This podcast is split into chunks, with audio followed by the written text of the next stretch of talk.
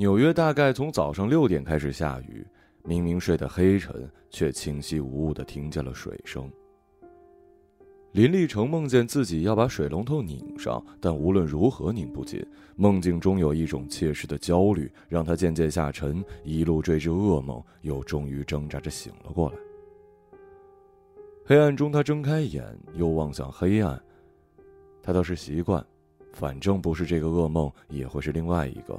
相形之下，他愿意去拧一个永远拧不紧的水龙头。起床上厕所的时候，刚好六点半。林立成发现自己忘记关窗，天光渐亮，书桌上站着一只鸟，淋湿了翅膀，正在一口一口啄他最后两片全麦面包。面包本来应该放进冰箱，但前几天冰箱坏了，家里的东西分批分次的坏掉，厕所里总是黑着灯。四个灶眼有三个出不了气，沙发的一只腿瘸了。每天晚上林立成读一会儿书，就会突然歪一下，他又调整回来继续读。房东是一个中年广东男人，舍不得花钱请工人，被林立成逼紧了，自己会拎一工具箱过来，敲敲打打一会儿，有时候灯又能亮几天。林立成站在旁边看着，也会稍微表示一下意见。你这样不行。美国的房东都是包修理的，你再这样下去啊，我可就要投诉了。其实他也不知道去哪儿投诉，他是没有毕业证的北大国际政治系学生，来美国之后四处做了一通访问学者，哈佛、耶鲁、哥大，最好的大学，最高的奖学金，最远去过芝加哥。夏日清晨，和当时的女朋友在密歇根湖边做爱，两只海鸥远远看着他们。咕咕唧唧，表达着好奇与疑问。林立成竭力想着集中精神，却还是渐渐的疲软下来，只能拉了拉拉链。他忘记那个女朋友的模样，却记得她温柔的握住他的手，说：“没关系，以后还有时间。”但是很快的，他们分了手，走了大半个美国，最后回到纽约，却也是每天打开中文的《世界日报》。林立成没有住在纽约，他只是住在了法拉盛。房东赶紧递上来两根烟，广东话夹杂着普通话：“不要这样了，大家都不容易嘛，我还欠着移民律师两万块了，请个工人什么都不做，上门就是八十啦，大家都不容易。来来来，抽支烟，我表哥从国内带回来的软中华啦。”烟还没抽完。林立成又已经软了。他总是太容易软下来，所以去厕所还是拿上了手机。App 里有一款手电筒，白晃晃照出前面的路，强光灼人，让阴影处显得更加黑暗。上完厕所之后，他彻底醒了，索性抽了一支烟，十四块一包的硬中华。那只小鸟还在，面包被啄出一个洞。林立成吐出烟圈，又努力想让烟圈穿过面包上的洞。小鸟停下来，歪头凝神的看着那烟圈渐渐散开。林立成突然认出，这是一只普通的燕鸥。他前一个女朋友，一只可称得上是女人的。他前一个女朋友，可能只称得上是女人，喜欢鸟。上了大概十次床之后，拉着他去了一次中央公园。两个人坐着七号线到时代广场，然后一路往北走进了公园。坐的是慢车，晃晃荡荡快一个小时才到。走到一半，林立成就开始坐立不安。许久没有出过法拉盛了，一出地铁，林立成惊恐的只想找地方撒尿，好像他是一只养在皇后区的猫，唯有如此才能划定活动范围。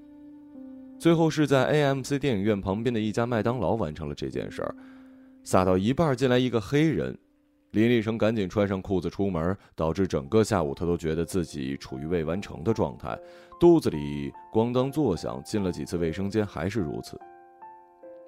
沿着第五大道走到尽头，中央公园照例是酸酸的马粪味儿，混杂着一股法拉盛韩国餐馆里常有的野葱香。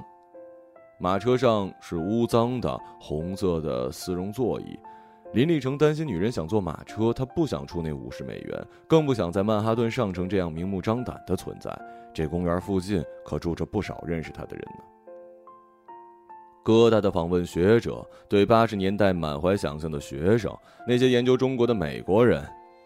林立成担心在这里遇到他们，在草地、落叶还有蓬松大尾巴松鼠的尴尬冷场之中。中央公园有一种明亮的柔情，让人难以启动对往事的回忆。而除了往事，林立成觉得自己跟他们无话可说。到了现在，他和谁都无话可说。还好，女人只是拉他一路走到了湖边，指着地上的一只鸟说：“看到没有？那是普通的燕鸥。还有一种黑眼圈的，叫加拿大的燕鸥。”林立成竭力表达兴趣。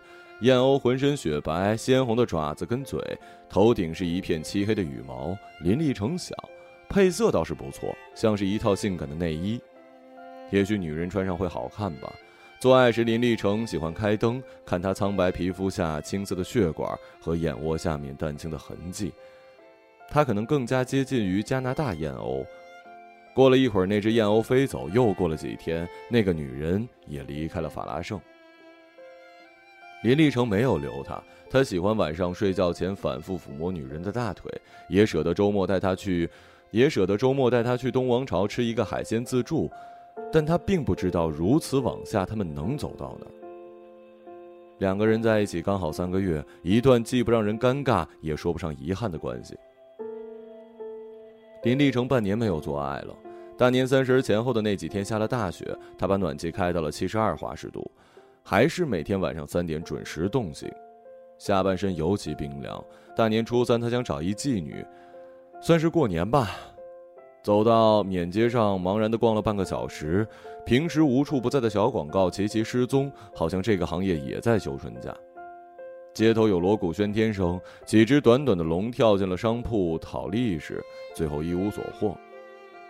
林立成只好在新世界的商场楼下胡乱吃了一碗羊肉烩面，回家继续上网找。他斟酌了良久，却不知道用什么关键词搜索，正打算放弃，却见门缝里。看见一张彩色小广告，印着一个看不清样子的大胸少女，穿着玫红色的三点式。广告词是“少女上门服务，小身体好酥”，下面是英文跟西班牙语。法拉盛有时候会有墨西哥人过来，但据说他们喜欢胖胖的、黑黑的中国女人，并不是眼前的雪白少女。而广告上的电话呢？林立成最后也没有打。当天晚上雪就停了，气温慢慢往上走。有时候半夜醒过来，会去想念很素的小身体。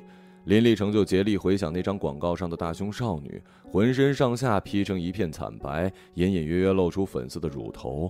然后他自己完成这件事儿。那张小广告，林立成没有扔，一直放在窗台。他想，还会有下一个冰冷的冬天的。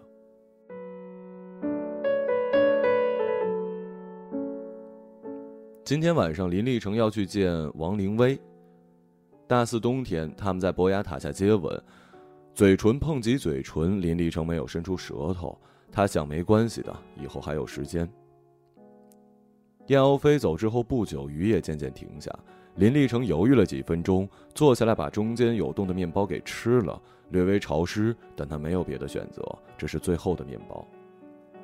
他看见窗下的荆条开出了一朵黄色的小花，春天已经到了，这是另一个春天。原来他总是没有选择，原来他跟王灵薇不再有时间了。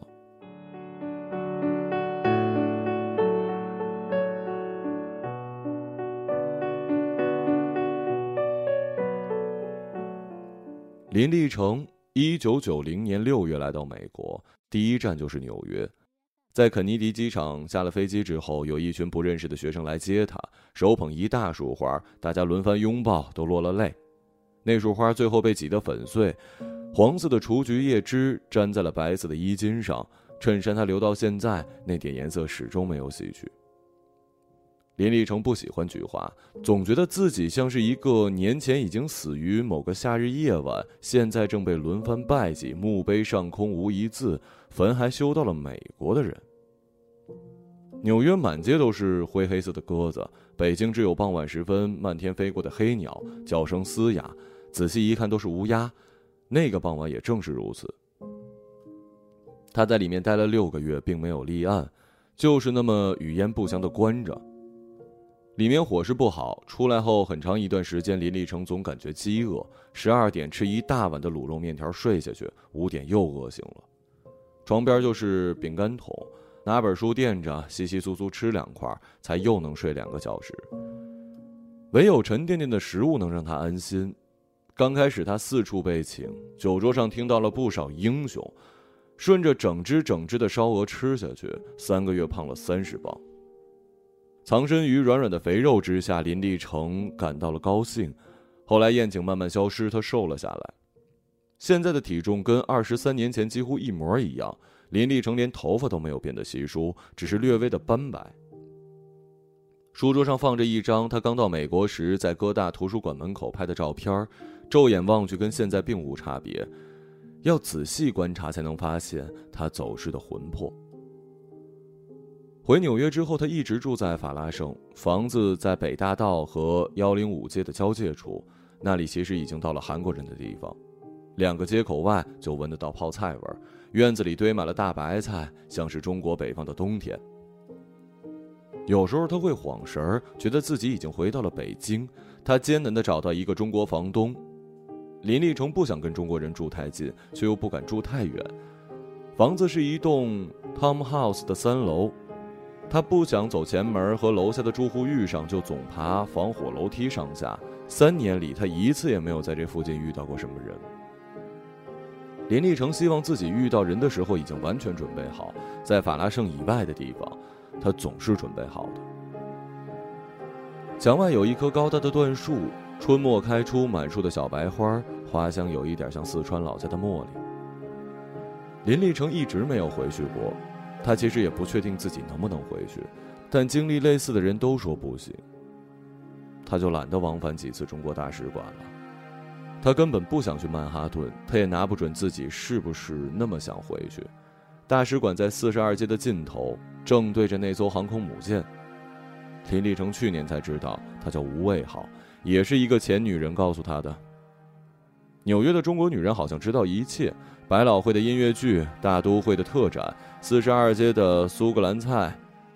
有一次早上做完爱，女人一边穿内衣一边说：“我们今天下午去看无尾号好不好？那边有一家川菜馆很好吃的，回锅肉是用蒜苗加青红椒炒的，泡菜里有鲜菜头。”林立成漫不经心的抽烟，又漫不经心的嗯嗯啊啊了几下，但最后还是在家里看了盗版电影，留在法拉盛吃了晚饭。法拉盛有朵颐跟川霸王，哪里有回锅肉不是蒜苗加青红椒？哪里有泡菜，没有鲜菜头啊？女人没说什么，闷声吃完饭就回家了，没有继续住下去。林立成后来才想起来，不知道从什么时候开始，他渐渐的不再说话，好像每个女人到了一定的时候都不再说话了。其实也没有怎么缺过女人。刚开始的几年，从中国来的学生广受欢迎。美国太平静，稍稍有点起伏的故事都能成为春药。在哈佛当一年访问学者，林立成有好几次机会。三十多岁的犹太女人在他房间里谈阿伦特，谈完一直不走，嘴唇嫣红；谈极权主义，也像是在号召接吻。林立成反复挣扎，终究是把他送下了楼。楼梯逼仄陡窄，林立成走在后面，高高的看见他右边乳房上浮动的红痣，当然也有点后悔了。但是那个时候，他觉得自己不能跟别人一样。而别人到底是谁呢？他又有一点糊涂。后来，中国男人的风头过了，从东欧进来的男人开始讲柏林墙、七七宪章故事。他们个子更高，有实打实的六块腹肌，能用德语读里尔克和保罗策兰的诗，马上成了一种更为猛烈的民主春药。二十三年里，林立成有一次差点结婚了。那时候他在旧金山，有人拿到美国国务院的一笔资金，成立了一个研究机构，这也是林立成在美国唯一真正拥有工作的两年。税后两千五，保险自理，他也就一直没买保险。他有来自法拉盛的板蓝根，一感觉发热就冲两包，肠胃不舒服就喝半瓶藿香正气水。胡敏之是加州伯克利的研究生，专业忘记是经济还是管理了。他们好上的时候，女人快毕业了，两腿晒得漆黑，因为老去裸体沙滩，脱下衣服连比基尼线都没有色差。林立成不大清楚胡敏之为什么看上自己，自己没钱，更谈不上前程，是一个在加州几年依然坚持苍白的男人，跟他在床上不敢开灯，一切在黑暗中悄悄进行。胡敏之毕业之后没有找房子，搬进了林立成的公寓。他出钱把家具换成了实木，又买了整套的瓷器。每天早晨上班前煮好咖啡，又煎两个蛋。咖啡杯跟瓷盘上都画着一只蓝色的鸟。林立成在这些蓝色里沉溺下来，拿不准还要不要挣扎。有个周末，他们一起开车去圣地亚哥的拉合亚海湾看海豹。天空是一种让人惊心的蓝。胡敏之穿了一条蓝色无袖的真丝长裙，没有样式，腰上系了一根白色的皮带，古铜色的平底凉鞋，鞋面上有一块蓝色的玻璃。走在木质桥廊上，那块玻璃一直在反光，蓝色铺天盖地而来。林立生睁不开眼，几乎就要求婚了。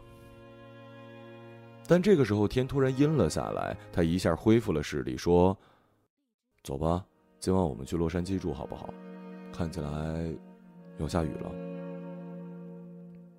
又过了大半年，研究机构的钱终于花完了。林立成回到了纽约，胡敏之找了一家华人的运货公司，把全部家具运过来，现在就在房间里。林立成每天拉开古铜把手拿衣服，并没有想到胡敏之。那套瓷器留在了旧金山，他大概还是天天早上煮咖啡、煎鸡蛋，还是那只蓝色的鸟。林立成有时候会想，可能两个人都觉得幸亏吧。约会定在六点半，是小东经理一家烤肉店，地点是王灵薇选的。他从宾馆能步行过来，林立成也愿意吃烤肉，实在无话可说，还能低头烤一会儿五花鲜肉牛舌，油滴到炭火上滋滋作响，就像有一个努力圆场的人坐在旁边一样。他四点就出了门，还是坐七号线到时代广场，还是半路就开始惊慌不安，还是一出地铁就找麦当劳上厕所。本来应该转 R 或者 N 线坐到 NYU，但林立成决定走过去。也就不到四十个街口吧，地上微微积水，林立成一路流进自己的皮鞋和西裤是否被溅上泥点儿？他今天特意打扮过，灰色西装是成套的 Tommy，有一年圣诞节打折的时候买的，不到三百美元。偶尔参加会议，他就把这一套和另外一套藏蓝色的 CK 轮着穿。但是会议渐渐少了，来来回回都遇到同样几个人，来来回回说着同样的几句话。发言的时候，林立成总觉尴尬，盼着这一切早点结束，他能回到北方大道的家里，重新穿上 T 恤，十块三件。美国人的中码也大，身体躲藏其中，灵魂就没有那样的突兀了。他跟他跟王灵薇在微信里重新遇上。有一个大学同学建了一个群，把他们都拉了进去。十几个人有一句没一句的在群里说话，不过是一团乱。林立成很少发言，但他每天睡前会把当天群里的消息全部看一遍。有些人呢懒得打字，他就一遍遍听那些语音，把手机放到最大声。私聊的第一句是王灵薇主动说的，短短几行字：“你现在是不是在纽约？我下个月要去开几天会，方便的话出来见见吧。”林立成当时就看到了，但是过了半天才回复，算准时差，北京正是半夜。好的，我的电话是九幺七九八二五九八二，你到时候联系我吧。中间的一个月，他们没有再发过微信。林立成会随时拿起手机确认王灵薇有没有在群里说话，然后反复点进他的朋友圈，看到他先去了上海，再去了杭州，终于来了美国。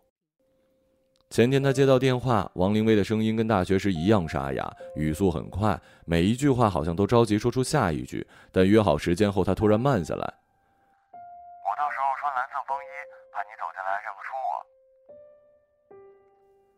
林立成一走进烤肉店就看到了，蓝色风衣长到脚踝，下面是黑色细高跟儿，吃烤肉得脱鞋。林立成偶然看见他黑色丝袜里的脚趾，身体却没有意想之中的反应。她还是鹅蛋脸，化极淡的妆，却涂了大红口红。暖黄色的灯光下，皮肤略显松弛，颜色是一种发青的雪白。她依然是个美人。王灵薇坐下来之后，丝毫不觉生疏，说：“纽约今天刮好大的风，你看我头发都吹乱了。”好像他们昨天刚去了未名湖，现在正在学武食堂吃鸡腿饭。菜一样一样端上来，王灵薇点了两份牛肝，一股腥味儿。林立成还是吃了五花肉，包在生菜里一口咬下去，没有加蒜片儿。虽然两个人隔着一个足够安全的距离，烤好的牛肝渐渐凉下去，香菇跟红薯片还在烤盘上翻面。他已经知道王灵薇几年前离了婚，现在一个人住在北京，就在老蓝旗营那边，你记得吧？挨着清华南门，北大东门走过去也不远。现在那儿有一家书店，老板以前也是北大的，跟你经历差不多，进去了一段时间又出来了。她的前夫是北大某一个理工科的教授，离婚后把房子留给了她。王凌薇本科毕业之后读了一个法学硕士，现在在外企做 in house 法律顾问，也就是在五道口上班。你知道现在我们怎么说五道口吗？宇宙中心。他拿出手机给他看五道口的照片，上班时间的地铁口，漫长等待的人群，不少人手里拿着煎饼。很多年以前，北四环外就是郊区。两个人各骑一辆自行车，去到双榆树那儿有一条路，白杨长到天上，银杏落下心形的黄叶。他们坐在银杏树下吃煎饼，又继续往前，以为那条路通往确凿无疑的未来。林立成说话不多，他一直等着王灵薇问自己二十几年怎么过的，他反倒不惶恐。反正每次见到国内来的人都得回答这个问题，林立成疑心自己已经默背出了正确的答案。我也不知道，反正就这么过了，没挣到钱，当然，但不知道怎么也没饿死。要是以后真的熬不下去啊，我就去给中国超市开卡车运货。在美国也就学了这么一门技术，听说有些超市还有医保呢。然后哈哈笑，猛灌一口冰啤酒。没有人会继续问下去了。一股心照不宣的怜悯在饭桌上慢慢的散开。林立成觉得恶心。纽约的中餐馆口味太重，回锅肉到最后咸的下不了筷子，连炒个凤尾菜也忘在油里。但这次他说了另外一个未经编辑的版本，也许是最后上的抹茶蛋糕味道纯正，也许是吃到后面他的红唇渐渐晕开，脸上浮动水汽，正是他认识的那个王灵薇。开始的十年就是在各个大学里转。你知道那个时候从国内过来的人也都很好申请资金的，有时候同一个项目，学校和外面的机构会给两份钱，我就尽量把其中一份存起来。那个时候我就知道这种日子不会太长，我得有点打算。后来果然申请不到钱了。我本来想读一博士，但是美国的文科博士一读就是七八年，我觉得自己有更重要的事儿，就一直犹豫没有申请。后来才知道，其实没有，哪里有什么重要的事儿啊？我又不是什么重要的人。再后来心就散了，没法去读书了。工作嘛，嗯，大部分的时候我都没有工作，在各种研究所里挂个名，有时候靠积蓄，有时候靠不知哪儿来的一点钱，帮人做点什么事儿。反正总在觉得好像熬不下去的时候，发现自己又熬下去了，存款几乎没有。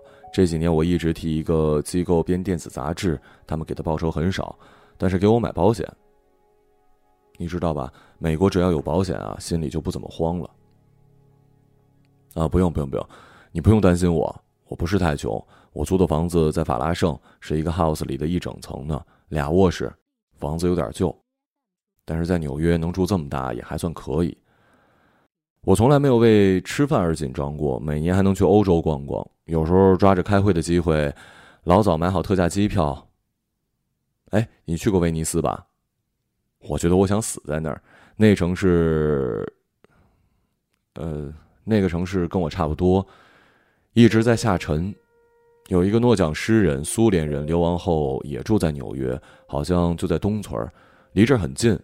苏珊·桑塔格就说这是他的理想归宿，因为威尼斯哪儿都不是。你真的别担心我，我没有过得多差，我只是过得和之前想象的不一样吧。但是你说谁过得跟想象一样呢？你也不见得吧。账单送上来，两个人加税八十。他拿出信用卡写了百分之二十的小费。王灵薇并没有像大部分人听完故事就抢着买单。他去了一趟洗手间，回来时补好口红，大概也补了粉。林立成有点想念他刚才的样子，脸上微微出油。烤肉的时候靠近，看到额角都有细纹了。他对视着现在无懈可击的王灵薇，有些无话可说了。林立成送王灵薇到 SOHO 的宾馆，雨已经停了。走了一会儿，裤脚上还是糊了不少泥。林立成有点急，得早点回去把裤子脱下来擦一擦，不然拿去干洗又是二十美元。烤肉店里被炭火慢慢烤出的情绪，十分钟迅速走散。王灵薇走在边上，也只是一个有点年纪的漂亮女人走在边上而已。林立成觉得曼哈顿的夜晚灯光太亮，他想回到黑漆漆的北方大道。走到宾馆楼下，王灵薇突然说。要不你上去喝杯茶，我带了一点今年的新茶，是六安瓜片。凌晨两点，王灵薇裹着床单去洗澡，林立成喝了一口冷掉的茶，他这才想起王灵薇是安徽人，这是他家乡的茶。以前每年放假，他送王灵薇去火车站，他总是要说：“立成，你什么时候来我家？我们去黄山脚下住两天好不好？”最好是春天，我们逃一周的课过去，赶上油菜花开的时候，山上还有杜鹃，每顿饭都能吃上笋。他们接过吻后不久，林立成答应了第二年春天跟他回去。谁知道四月初王灵薇父亲病重，他匆匆赶回家去照顾。第一封信寄到北京时，林立成几乎住在学校外面，信是同学带过来的。打开就是两句孩子的诗，一句是。你是我的半截诗，半截用心爱着，半截用肉体埋着。你是我的半截的诗，你是我的半截的诗，不许别人更改一个字。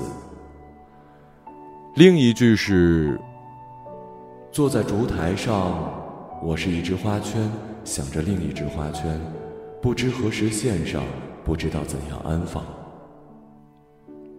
他回家前就知道孩子死在了山海关，哭了几次。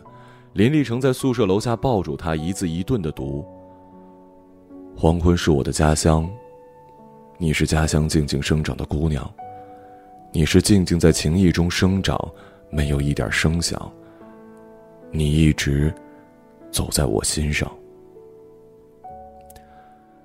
那是在三月底，两个人都还穿着鼓鼓囊囊的棉服，抱得久了，林立成手开始移动，想伸进衣服，但进到最后一件棉毛衫的时候停住。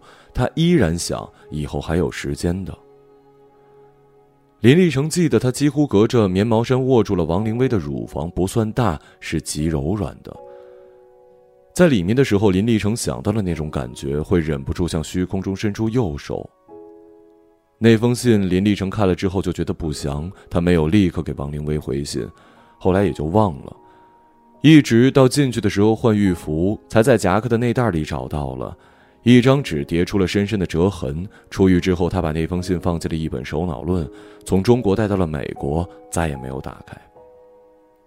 今天出门前，他翻了一会儿，翻出来放在钱包，把这封信递给王灵薇之后不久，他慢慢凑过来。酒店里的暖气可能有七十五华氏度，他只穿了一件薄薄的白色丝质衬衫，下面是烟灰色的布裙，乳房边缘蹭住林立成的手臂，那种极软的触感又回来了。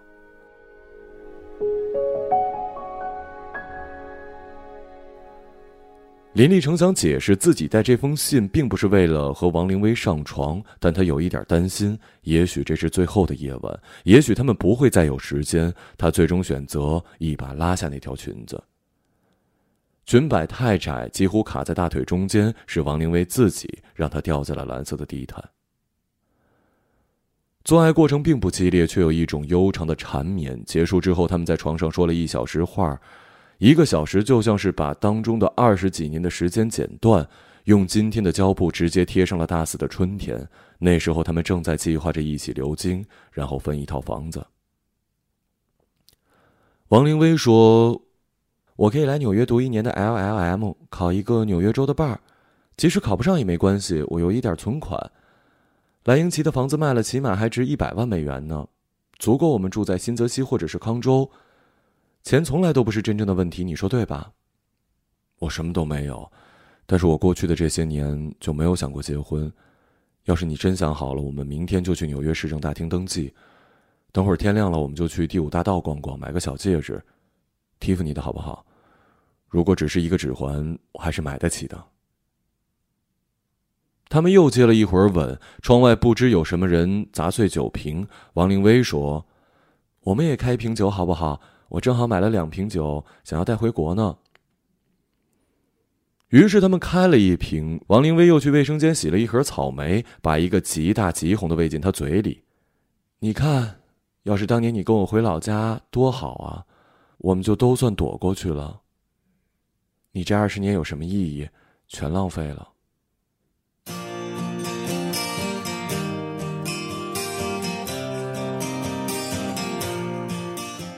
林立成明明握着红酒杯，不知怎么慢慢浮起来。他看见自己把杯子扔在墙壁，玻璃千万碎开，血一样的颜色液体渐渐渗进墙壁。他又看见自己打开房门，走出宾馆，一口吐出那半个在嘴里转来转去的草莓，同样是血一样的颜色，只是里面混杂了一点固体，就像是打得零零散散的肉。林立成在凌晨四点回到北方大道，他从窗台上拿起了小广告。一个多小时之后，有一个安徽小姑娘躺在怀里，小身体很酥。她觉得，这五十美元实在是值得。